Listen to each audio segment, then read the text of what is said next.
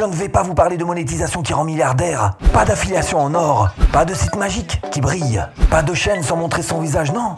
Juste une méthode simple que j'ai mise en place il y a 5 ans et qui me permet encore aujourd'hui de vivre de mes vidéos. Mais pour ça, il faut être un peu stratégique. Vous êtes à une fourche. Bah, imaginez-vous en face d'une fourche avec deux chemins différents à prendre. Premier chemin, faire du contenu populaire. Alors qu'est-ce que ça veut dire? Ça veut dire que si vous arrivez à faire du contenu populaire, vous allez être plus recommandé par YouTube. Recommandé, ça veut dire quoi? Ça veut dire les suggestions vidéo et aussi la page d'accueil. Alors évidemment, si vous partez sur ce chemin-là, vous aurez plus de vues. C'est logique. Mais aussi, vous aurez une meilleure monétisation. Hmm? Eh bien, c'est parfait tout ça. Sauf que là, vous êtes un petit peu dépendant quand même. Hein. Eh ben, dépendant du fait que vous avez tout misé sur YouTube, sur la monétisation YouTube. Et si vous arrive quelques problèmes que ce soit au fil du chemin sur votre chaîne, eh ben, votre business, il part avec. Hein. C'est-à-dire tout l'argent que vous gagnez s'envole à cause de ça. Ça, c'est ce premier modèle. Alors, si c'est vraiment celui que vous souhaitez mettre en place, comment faire en sorte d'avoir, de faire du contenu populaire? Alors moi, ce que je vous invite à faire dans ce genre de cas, c'est tout simplement vous appuyer sur des choses qui existent déjà. Par exemple, la presse. Eh ben, la presse sait faire du contenu populaire. Certains magazines sont même carrément spécialisés là-dedans. Alors ça veut dire euh, la presse à scandale, ça veut dire euh, la presse people, ça veut dire que vous allez devoir étudier ce qu'ils font. Alors qu'est-ce qu'ils font? Ils font des titres forts, des images fortes et des structures fortes. Alors les titres et les images, c'était le slogan d'ailleurs de, de Paris Match, me semble-t-il, il y a très longtemps. Il disait le poids des mots, le choc des photos. Donc ça veut dire qu'il va falloir que vous preniez euh, l'habitude de créer des titres chocs et puis des photos. Utilisez aussi des, visuels, des images, des vidéos qui soient elles aussi chocs. Et tout ça dans une structure de vidéo, c'est-à-dire votre contenu vidéo qui devrait être suffisamment structuré, bien structuré en appliquant des règles euh, qu'on connaît maintenant. Ces règles-là, vous allez devoir les appliquer pour faire en sorte que votre contenu devienne un contenu qui tienne en haleine du début jusqu'à la fin de votre vidéo. Ça, c'est le premier chemin, celui qui nous mène donc sur le contenu populaire. Et puis vous avez un deuxième chemin. Et ce deuxième chemin, ça peut être de faire, plutôt que du populaire, de faire du ciblé. Un contenu qui soit ciblé. Auquel cas, vous allez créer par exemple des titres qui sont plus en comment faire ceci, cela, et qui va vous emmener directement sur le moteur de recherche. Alors moteur de recherche, ça veut dire que ce chemin-là risque de vous amener moins de vues, risque de vous amener moins d'abonnés, donc fatalement risque de vous amener moins de monétisation. Mais c'est pas grave parce que c'est pas le, le schéma que vous aurez choisi pour gagner de l'argent. Vous serez de toute façon, avec ce type de modèle-là, un peu plus indépendant Hein, et vous serez moins tributaire de la monétisation en elle-même, donc vous allez pouvoir diversifier un petit peu plus vos revenus. C'est l'autre chemin qui est choisi. Et là, mine de rien, avec ces deux chemins dont je suis en train de vous parler, populaire ou ciblé, quelque part vous êtes en train de mettre en place un début, un préambule de business model. Donc ma question est la suivante, est-ce que vous avez fait votre choix? Est-ce que vous avez fait votre choix dans votre tête? Oui Très bien, on avance. Alors pour vivre de vos vidéos, évidemment, il va falloir commencer à penser thématique. Et vous vous doutez bien qu'il y a des thématiques qui rapportent plus que d'autres. Donc faut pas trop, trop se tromper. D'ailleurs, quand je dis thématique, je devrais dire sous-thématique pour avoir un ensemble un petit peu plus restreint. Hein. Euh, une niche. Voilà, une niche, vous avez raison. Encore une niche, encore plus petit, encore plus restreint. Voilà, un sous-groupe de gens qui s'intéressent à cette niche en particulier. Mais c'est quelque chose auquel vous devez penser dès le début et pas vous tromper. Hein. Choisissez en fonction de différents critères. L'un des critères, c'est évidemment quelque chose qui vous intéresse et qui vous passionne pour y rester longtemps. Et puis l'autre, c'est de voir aussi si oui ou non cette niche est lucrative. De votre choix d'audience dépendra votre revenu. Vous doutez bien que si vous attaquez à des lycéens, leur pouvoir d'achat est nettement moindre qu'à des adultes. Donc il faut penser en termes d'audience, mais mieux que ça, il faut essayer de penser en termes de spectateurs type que vous pourriez cibler au travers de vos vidéos. Par exemple, vous êtes un adepte de la boxe pied-point, vous allez vous entraîner régulièrement à la salle, et eh bien essayez de trouver quelqu'un qui vous ressemble finalement, mais qui soit en train de s'entraîner dans cette salle avec vous, et vous pourriez vous dire, tiens, cette personne, c'est vraiment la personne type qui aime la boxe pied-point et à qui je vais pouvoir m'adresser dans mes vidéos. Donc essayez de penser à cette personne, ce spectateur en particulier, et quand vous créez vos vidéos, vous pensez que vous êtes en train de vous adresser à lui, et quelque part, vous êtes en train de créer quoi? Ce qu'on appelle un avatar client, donc un avatar de spectateur, si vous préférez, si vous ne cherchez pas à vendre de produits. Et là, mine de rien, bah, on a déterminé votre audience, mais aussi votre spectateur type.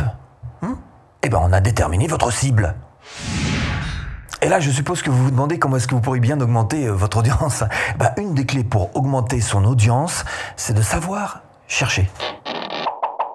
Parce que oui, je vous le confirme sur YouTube, eh ben, il manque encore du contenu. Il y a des choses, tout n'est pas rempli, tout n'est pas dit, tout n'est pas fait. Il y a encore beaucoup de sujets qui n'ont pas été traités, ou mal traités, ou peu traités. En tout cas, ce qui est sûr, c'est que si vous arrivez à trouver ces trous d'informations, ces manques, ces gaps à combler, évidemment, vous allez pouvoir vous engouffrer dans des, dans des brèches et donc fatalement réussir beaucoup plus que la moyenne. Alors pour ça, YouTube est en train de mettre en place un outil dans notre euh, YouTube Studio. Vous allez sur le, le menu, les menus de gauche et vous avez donc un moment, vous allez voir, c'est très simple, vous avez de quoi faire des recherches. Alors malheureusement, pour l'instant, ça n'est que pour les anglophones. Non pas que c'est juste euh, en anglais et qu'on peut pas comprendre l'anglais, c'est pas ça. C'est que ça s'adresse plus euh, au marché anglophone avec euh, des statistiques qui viennent du marché anglophone, pas du marché français. Mais tôt ou tard, ça va être francisé. Et tôt ou tard, ça, ça va réellement nous aider à trouver encore une fois ces trous à combler, ces trous de contenu qui manquent. Et évidemment, plus vous arrivez à vous engouffrer là-dedans le plus vite, et plus vous arriverez évidemment très très vite à avoir plus d'audience et faire monter votre chaîne. La deuxième clé, elle tient notamment à une question qu'on est en droit de se poser. Alors peut-être une fois que la chaîne est un petit peu lancée, euh, voilà, il y a un moment où on se pose la question est-ce qu'il faut élargir sa niche ou est-ce qu'il faut au contraire essayer de la rétrécir? Le fait d'élargir un petit peu sa niche et puis de prendre, de prendre une popularité un petit peu plus large, évidemment, ça peut vous faire avoir plus de vues. Mais l'inverse fonctionne aussi euh, très très bien. Et essayer au contraire de restreindre et de rétrécir votre niche pour cibler un endroit particulier, auquel cas vous allez devenir un genre de, king de la spécialité que vous auriez euh, mise en place sur votre chaîne. Par exemple, si vous faites de la boxe pied-point, au bout d'un certain moment, vous pourrez très bien restreindre sur euh, euh, les kicks, les low kicks, les high kicks de la boxe taille. Là, vous êtes encore une fois sur une niche beaucoup plus restreinte, mais comme vous serez le king de cette niche, évidemment, ça vous aider à porter votre chaîne, à porter vos vidéos et donc fatalement à en vivre plus facilement. Quoi qu'il en soit, l'objectif, c'est l'autre. Que ce soit un spectateur ou un futur consommateur de votre produit, l'objectif, c'est de satisfaire l'autre. Et là, ce dont on vient de parler, c'est tout simplement un concept marketing qui est super simple à comprendre, c'est qu'il faut absolument chercher à identifier les besoins non satisfaits de ses spectateurs ou clients. Alors si vous cherchez à vivre de vos vidéos, que ce soit sur YouTube, sur TikTok, sur euh, Instagram, avec les réels, avec ce que vous voulez, il y a un moment, il va falloir se poser la question, qu'est-ce qui fait la valeur d'une vidéo? Pour moi, il y a deux concepts qui sont importants. D'abord, la valeur de contenu, c'est-à-dire le fond de votre vidéo réellement, hein. c'est-à-dire la, solution que vous allez apporter au travers de votre vidéo qui, euh, qui doit répondre absolument à un problème. Donc ça, c'est la valeur intrinsèque. De, alors si, vous êtes plutôt dans la catégorie influenceur, c'est, de répondre à une envie, par exemple, hein, une envie de, des spectateurs. Vous allez donc montrer ça dans votre vidéo. Ça, c'est vraiment la valeur, encore une fois, profonde que vous allez apporter au travers de votre vidéo. Le fond. Et la deuxième chose qui fait la valeur d'une vidéo, c'est aussi évidemment la valeur de production que vous allez y amener, c'est-à-dire euh, bah, la forme, la forme que vous allez y mettre. Alors ça veut dire le, montage, ça veut dire le son, l'éclairage, euh, la caméra, enfin bref tout ce que vous allez filmer. Donc la partie vraiment technique pure, ça aussi évidemment ça apporte une certaine valeur, même si c'est pas l'essentiel. Malgré tout ça compte. Et puis euh, pas uniquement que la technique, mais aussi vous votre propre personnalité, c'est-à-dire la personnalité que vous allez apporter au travers de vos vidéos. Ça aussi c'est quelque chose d'important. Et puis le charisme que vous que vous émettez, ou même la pédagogie, si vous en êtes à, essayer de résoudre des problèmes pour les gens qui vous regardent. Donc tout ça, ce sont des valeurs qui comptent, mais ce ne sont que des valeurs de production. La plus importante reste quand même, plutôt que la forme, c'est le fond, c'est-à-dire la valeur de contenu. Hein. Quoi qu'il en soit, il va falloir, et ça aussi c'est un concept intéressant en marketing, il va falloir définir votre proposition de valeur. Est-ce que vous allez chercher à répondre euh, à un problème qui se pose pour vos spectateurs en général et donc y apporter des solutions? Alors quel type de problème? Comment est-ce que vous allez le résoudre? Euh, Dans quelle thématique? Dans quelle niche? Etc. Bref, tout ça c'est ce qui va faire donc votre proposition de valeur. Mais pas que, hein. si vous êtes plutôt dans la catégorie euh, divertissement, bah, comment est-ce que vous allez divertir? Qu'est-ce que vous allez remplir comme espace pour tous ces gens qui vous regardent finalement pour s'amuser. Hein? Bon, alors donc c'est à vous de définir, c'est ce qu'on appelle donc la proposition de valeur tout simplement. Évidemment, la manière la plus évidente de gagner de l'argent avec euh, ces vidéos, c'est tout simplement de vendre quelque chose. Il va falloir vendre, alors je sais pas, un produit physique, un produit numérique, un service, mais vendre quelque chose. Hein, c'est quand même ce qui reste, pas compter uniquement que sur la monétisation. Donc si vous êtes plutôt parti sur cette idée-là, sachez-le quand même, c'est que hum, quand il s'agit de vendre, il y a beaucoup d'idées qui sont un peu contre-intuitives. Exemple. S'adresser au plus grand nombre est carrément une erreur. Il vaut mieux au contraire s'adresser à moins de gens, bah avoir moins de vues, voilà, avoir moins d'abonnés, mais être beaucoup plus ciblé sur des gens en particulier qui seraient plus intéressés par votre produit. Deuxième idée carrément contre-intuitive, c'est que pour chercher à vendre, le mieux, c'est de ne pas chercher à vendre. Il vaut mieux chercher à aider, chercher à, à, éduquer, chercher à montrer son expertise, et là les choses se font beaucoup plus naturellement et beaucoup plus facilement.